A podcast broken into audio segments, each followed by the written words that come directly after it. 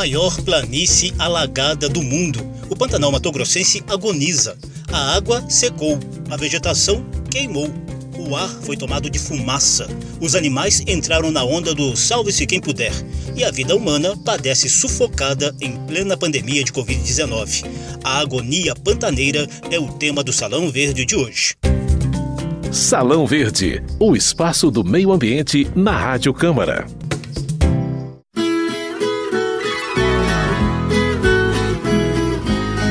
Olá, eu sou José Carlos Oliveira e começo mostrando uma breve lista dos títulos que o Brasil e o mundo já deram ao Pantanal Mato Grossense. Reserva da Biosfera e Patrimônio Natural da Humanidade, reconhecidos pela Unesco, órgão da ONU para Educação e Cultura, e Patrimônio Nacional, reconhecido pela Constituição Federal de 1988 como dizia um pantaneiro, eu sou um patrimônio da, nacional, sou um patrimônio da humanidade, sou um reservista da biosfera. Eu tenho tantos títulos, mas eu vejo que cada dia esses títulos não me agregaram nada no sentido de permitir que eu continuasse sobrevivendo nesse cenário. O fogo iniciou em fevereiro, nós não tínhamos mobilização ainda de brigada, elas chegaram em julho. O fogo foi subindo do sul para o norte. A nossa decadência humana ela está intimamente associada à falta de diálogo, porque a ciência não está conseguindo dialogar com a política, a política não está conseguindo dialogar com a sociedade, o agro não percebe que ele precisa compor um papel complementar no sentido de assegurar proteção de nascentes. O desabafo é do diretor do Instituto do Homem Pantaneiro, Coronel Ângelo Rabelo. Ele foi um dos criadores e primeiro comandante da Polícia Florestal do Mato Grosso do Sul, montada no início dos anos 80 para combater a caça e o tráfico de animais silvestres, além de proteger a rica biodiversidade do bioma. Como ele disse em reunião da Frente Parlamentar Ambientalista, os maus presságios dessa atual devastação começaram em fevereiro. O fogo que hoje mata a fauna e a flora do Pantanal, deixa o ar cinzento e sufoca os pulmões do pantaneiro em plena pandemia de Covid-19, poderia ter sido evitado. Nós não temos preparação, não temos capacidade nem financeira operacional para enfrentar o que nós estamos enfrentando. Você tem fatores climáticos que a ciência está mostrando que são indiscutíveis. Os brigadistas aqui no Pantanal são contratados a partir de julho e eu estou combatendo fogo desde fevereiro. Nós perdemos em Mato Grosso do Sul um milhão de hectares da brigada que deveria vir para prevenção, eles viraram bombeiro porque chegaram num momento de caos. Na visão do Instituto do Homem Pantaneiro, esse caos de agora tem origem num passado recente de empobrecimento da região, que contrasta com os primeiros anos da ocupação humana no bioma. Diferente dos lugares do planeta que foram ocupados pelo homem, a história de 300 anos aqui, ela não foi pautada nem por trator, nem por motosserra ela foi pautada pela compreensão do ambiente, né? Quem lê Manuel de Barros consegue entender como que esse homem sofreu uma mutação para nascer essa personagem chamada Homem Pantaneiro, e ele precisa, por não ter estrada, comunicação, ele precisa entender todos os sinais da natureza para sobreviver com o seu negócio. Então, se ele desmata, se ele caça, ele teria perdido tudo. Então, nós chegamos em 2020 com certeza uma das maiores populações de onça pintada do mundo em ambiente livre, mais de 200 espécies de peixe, mais de 100 de mamífero, mais de 500 de pássaro, e não há outro ambiente no planeta que você possa comparar isso. Foi sempre um trabalho e uma lida solitária. Um ambiente que nós perdemos aí um pouco mais de 10% da sua cobertura natural. Eu vivi isso, não me contaram. Então, o empobrecimento do Pantanal nos últimos anos criou um vazio andar um milhão de hectares onde você não tem alguém para gritar um cenário desértico de gente. E não tendo gente, não há gestão, não há prevenção. Geológicas. Novidades e curiosidades sobre a dinâmica do planeta e da natureza. Geológicas. Pantanal ocupa mais de 200 mil quilômetros quadrados de Bolívia, Paraguai e Brasil, principalmente nos estados do Mato Grosso e Mato Grosso do Sul. É constituído basicamente de planície alagável, mas também tem uma área de planalto onde estão as nascentes do gigante rio Paraguai. Com ampla biodiversidade, o bioma abriga cerca de 5 mil espécies de fauna e flora é passagem obrigatória de aves migratórias. Por séculos, essa terra foi habitada por índios Cadiuel, Guaicuru, Bororo, Umutina, Ofaié, Guató, Terena e Guarani Kaiowá.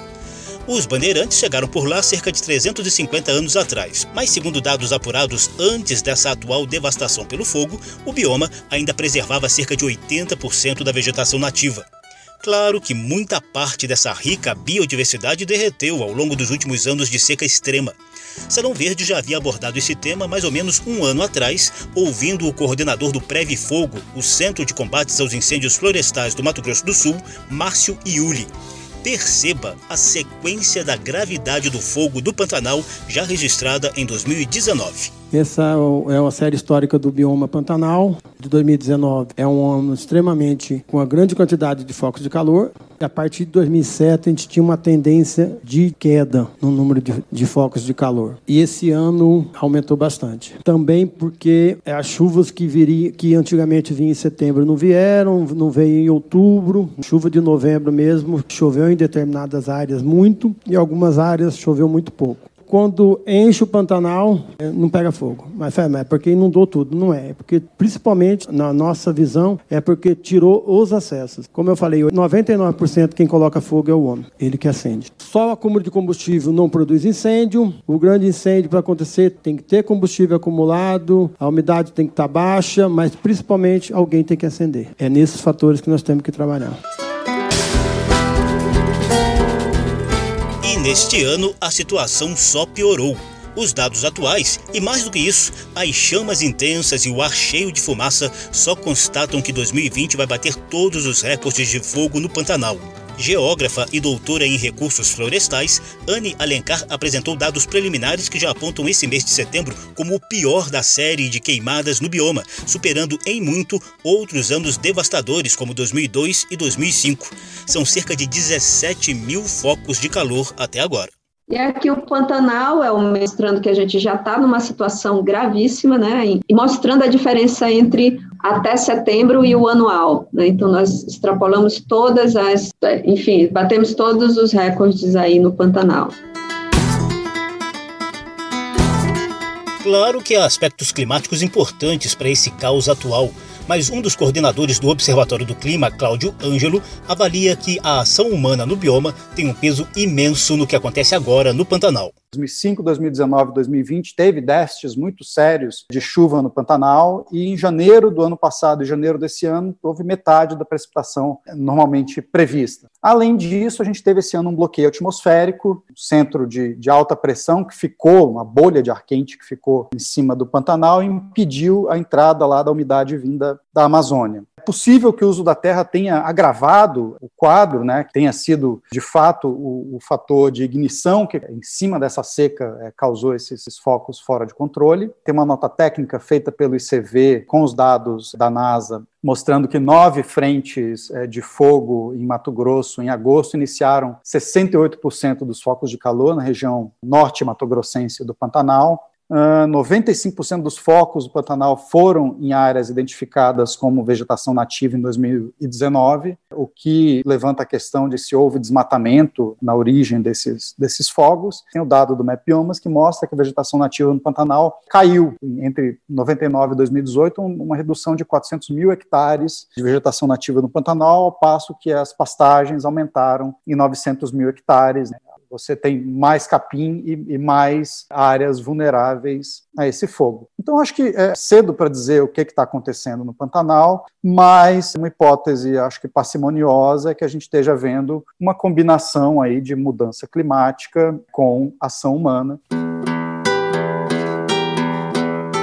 Base em denúncias e em análises de satélites da NASA e do Instituto Nacional de Pesquisas Espaciais, a Polícia Federal investiga a hipótese de que parte desse fogo descontrolado tenha surgido em algumas fazendas pantaneiras que botam fogo no mato para a pastagem nascer mais vigorosa no futuro. É uma prática criminosa, sobretudo em anos de seca severa.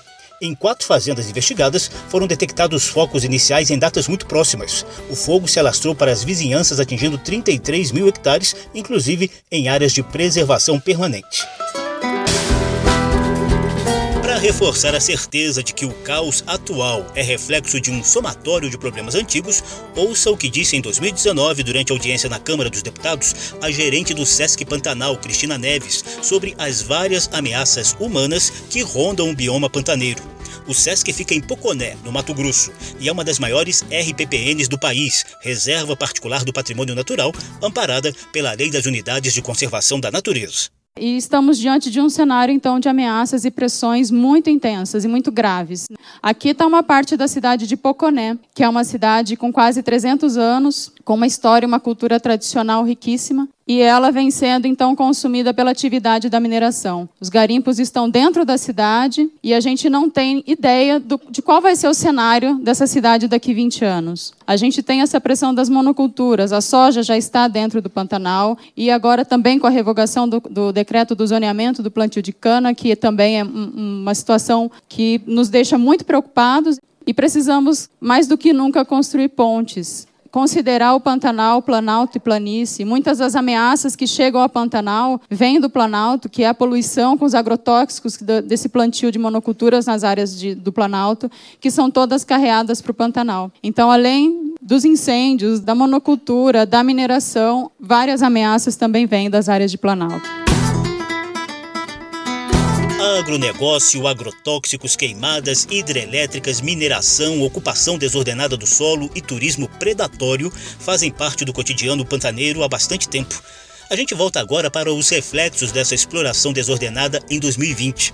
Em recente debate da Frente Parlamentar Ambientalista, o diretor do Instituto do Homem Pantaneiro, Coronel Ângelo Rabelo, lembrou que os governos dos dois estados pantaneiros não se comunicam muito bem e que a exploração desordenada do Planalto Pantaneiro, lá nas nascentes do gigantesco rio Paraguai, em Mato Grosso, aprofundam os prejuízos ecossistêmicos no que deveria se manter como maior planície inundável do mundo não conseguimos dialogar com clareza o estado de Mato Grosso com o Mato Grosso Sul. Às vezes definimos período de Piracema no mesmo rio em períodos diferentes, como se a gente pudesse combinar com os peixes. Né? Se a gente sobrevoar hoje a nascente do rio Paraguai, fazenda Sete Lagoas, fica lá em Alto Paraguai. Ela hoje só sobram duas lagoas porque o resto já virou milho, já virou milho. E o impacto das ações humanas não param por aí não. Coronel Ângelo Rabelo, que ajudou a criar a Polícia Florestal Sul-Mato-Grossense nos anos 80, lembra o dramático assoreamento do rio Taquari em 2017, que praticamente entupiu de sedimentos lá na região de Corumbá e deixou de irrigar outras áreas da região num dos mais graves acidentes ambientais recentes do Pantanal.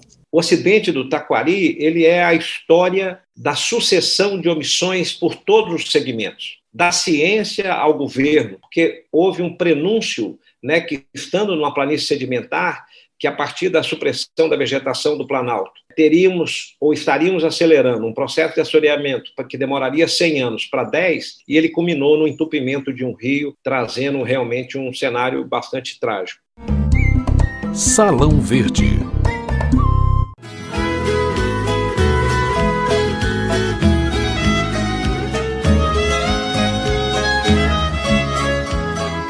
Câmara dos Deputados e o Senado montaram comissão externa para acompanhar esse drama de perto. Os parlamentares visitaram a região devastada e articulam medidas emergenciais. Na Câmara, o grupo é coordenado pela deputada professora Rosa Neide, do PT do Mato Grosso. A ação do governo do estado tem que ser interlocução com todos os municípios, dialogada com o governo federal, criar um gabinete de crise interfederativo, com a presença de todas as autoridades na linha de frente, visando a contenção do fogo e a continuidade dos estudos para que esta tragédia não se repita. Outro integrante da comitiva de parlamentares ao Pantanal, o deputado Dr. Leonardo do Solidariedade do Mato Grosso, cobrou ações imediatas. Temos a Marinha do Brasil presente, helicópteros, né?